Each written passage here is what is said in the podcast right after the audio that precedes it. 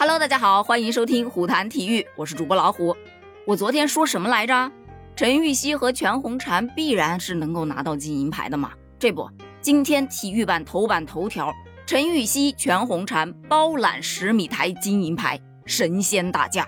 这说的是二零二二年六月二十八日凌晨，二零二二国际泳联世锦赛跳水项目女子十米台的决赛当中，陈芋汐在关键的最后一跳顶住了压力。以零点三零分的微弱优势获得了冠军，全红婵紧随其后获得了亚军。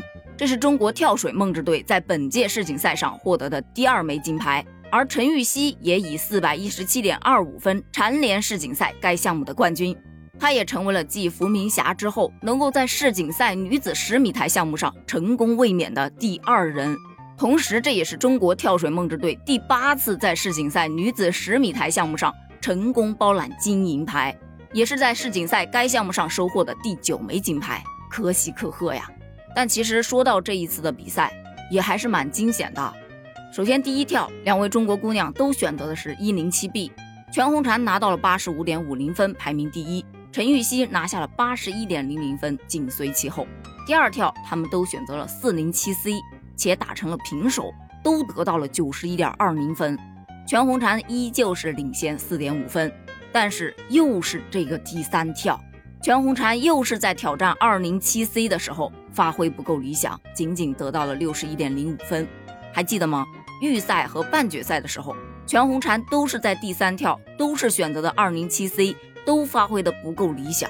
有很多人替她觉得非常的可惜，但你知道二零七 C 有多难跳吗？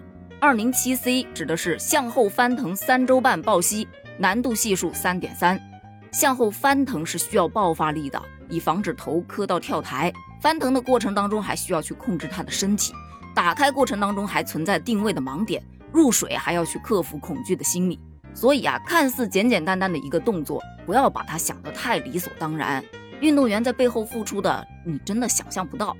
而全红婵三次都败在这一个动作上。这只能说明他不断的在挑战他，也在不断的想要去攻克他。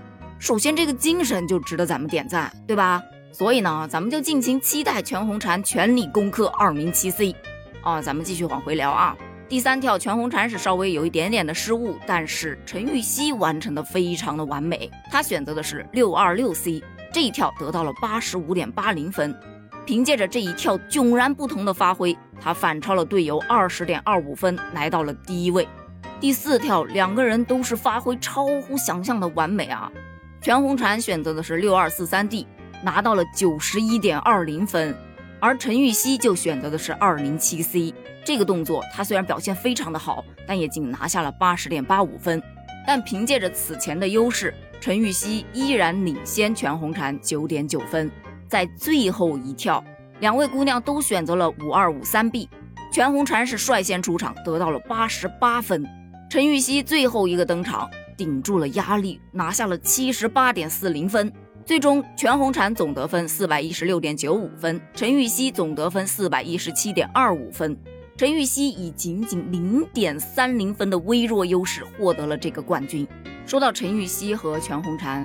他们都曾以天才少女之姿惊艳了世界，也一直为自己的梦想不断的在努力。但他们两个，我觉得有一点特别好的是，他们之间是一个良性的竞争关系，有竞争才会有提升嘛。而且这项比赛还是单人比赛，在单人比赛结束之后，他们两个还将搭档出战双人十米台，我非常非常的期待，你期待吗？咱们一起为他们加油吧，加油！